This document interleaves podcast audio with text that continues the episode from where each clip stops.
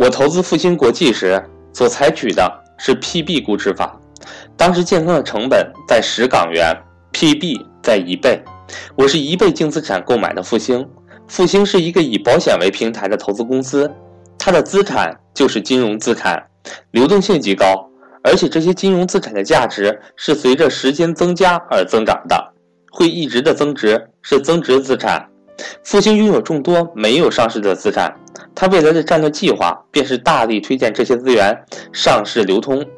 当这些资产实现全上市时，估值会使复兴的净资产重估到二十港元以上。也就是说，我其实是用了一元的价格购买了未来价值两元的资产。而且我相信复兴的投资团队是非常优秀的，还有品牌，有各种资源网络，这些全白送了。所以说，复兴。这类优秀投资型企业是很适用于我上述所说的长期升值的、资源稀缺、有效流动性的、真实易于估算这个原则。看我全部的持仓股份：中国平安、兴业银行、招商银行、复兴国际、恒大地产都适用于 PB 估值。这些类型的行业 PB 较为适用上面所提到的原则。当然，PB。只是考察了其中一个方面，估值应该是综合而成的，还要考察其他，要全面看清楚一个企业，仅仅看 PB 远远不够。如果仅仅以 PB 为选股条件的话，可以在港股之中选择数百只超低 PB 的股票，理论上购买某些股票相当于花一元买十元的资产，表面上非常的划算，但事实上这种投资。会带来非常可怕的后果，因为你作为一个小小的投资者，根本无法清算这些资产，而这些企业毫无前景可言，年复一年的亏损重组，坑害投资者。所以，并不是说 PB 越低越好，不能这样简单机械式的教条主义去理解 PB 估值方法，而是在这是一个优秀的公司的前提下，资产。是增值资产的前提下，综合其他方面因素，PB 越低越好。无论天灾还是人祸，说到底还是要选择优秀的企业，选择诚信的管理层。这些资产交给优秀的企业去经营管理，净资产日渐增长，增长了的资产来年又可以继续创造收益，如此形成复利的效应。而平庸的企业随时间增长可能会出现亏损，净资产也会不断的流失损失。所以，其实无论是任何估值的方法，大前提还是必须在优秀的企业中进行选股。上市公司的利润并不是百分之百的分给我们，如果是百分之百的分给我们，那就没有任何后面的事情。我们可以把所分得的利润投资到其他企业。或内部收购别人的份额，这样可以获取持续的复利。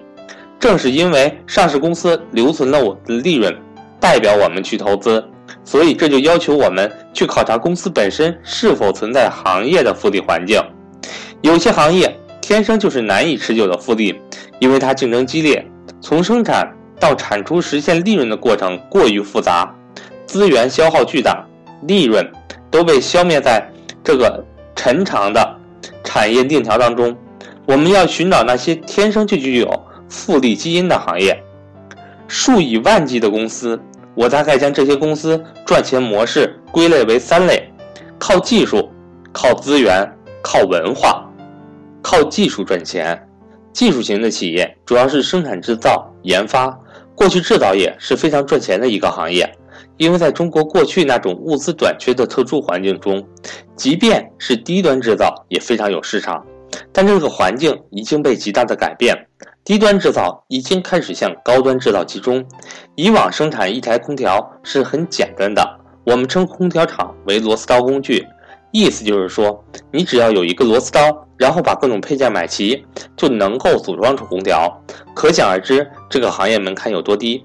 而随着经济的发展，人们对产品的要求越来越高，企业也开始加大对产品的研发投入。以格力为代表的空调制造公司，大量的投放资源到技术研发上面，把技术壁垒提高。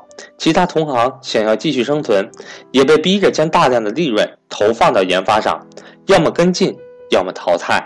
很多没有跟上节奏的企业就死得很惨。这样的行业是非常有利于消费者的，消费者能够享受到价格越来越便宜的产品，质量越来越好的产品。但对于投资者来说，却是投资噩梦。投资这种类型的企业，我们的利润被上市公司留存起来，并没有产生复利投资，而是大量的用于生产内部的消耗，或技术比拼，或价格竞争，这些都是在花费我们自身的利润。原本这些利润是可以投资在复利更高的地方，但我们没有主导权，因此这种类型的企业我是坚决的避开。这类上市公司将我们的利润转化为一堆堆。将来会极大贬值的重资产，购买时一亿，清算时不止一百万，一条条不知道什么时候才能够生产产品的生产线，即便生产出来，也可能是恶性的价格竞争，一张张的研发账单，不知道什么时候是个头，不知道什么时候能够转化为生产竞争力。上市公司留存了我的利润，可能没有等到股价反映。真实价值那么一天，上市公司就把利润花光了。这就是我上述所说的，要避免生产型、工业型、农业型低流动性、无法有效估计资产真实价值的企业。这就是避重的内涵。这对长期复利是一种极大的损害，是在我们看不到、管不着的地方静悄悄地进行的，靠资源赚钱。在中国有一句古话叫做“靠山吃山，靠海吃海”。资源类型的企业比起技术型的企业，大大的减少了对资源的无效消耗，是一个具备复利基因的行业。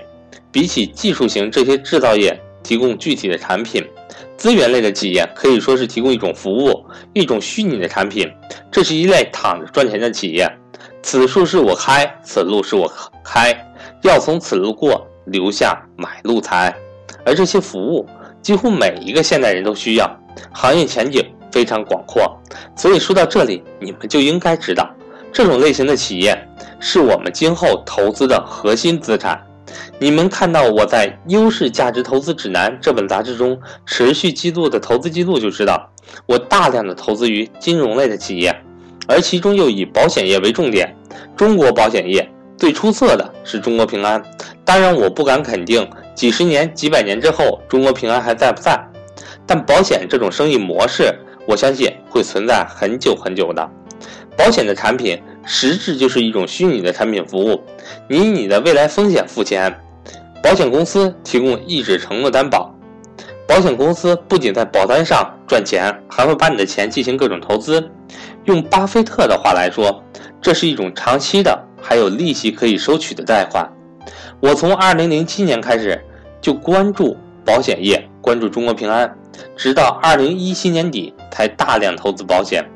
这是因为我用足够长的时间去考察了保险是一个前景广阔的行业，现在人人都需要。而中国平安又用了足够长的时间证明自己的可持续成功。更重要的是，我耐心的等待一个足够便宜，至少是合理的价格。无论我多看好一个行业、一个公司，我始终要等待一个足够便宜的价格让我进入。这几点结合起来，才导致了我2017年对中国平安的投资。2007年的中国平安是高增长的，但同时高估值。在2016年之后，增长虽然减弱，但未来的预期更确定了。同时，无论从 PE 或是 PB 上，都处于历史的低位。我认为这是足够好的理由。让我进行投资，我始终时刻坚守“好玉有价”这一圣道。等了十年，才等待一个合适的买入机会。那些卖出的机会，也要做好心理准备，不要轻易的卖出你捡到的宝贝。用同样的方式，可以理解我为何投资复兴国际。一个以保险资源为平台的投资公司，这个公司我同样也是关注了近十年，也是在香港熊市中找到了买入的机会，以一倍 PB、十 PE 的价格买入。未来几百年，平安复兴也许已经不存在了，但关键不是看我投资什么，是理解我如何投资，让这种方法一直传承下去。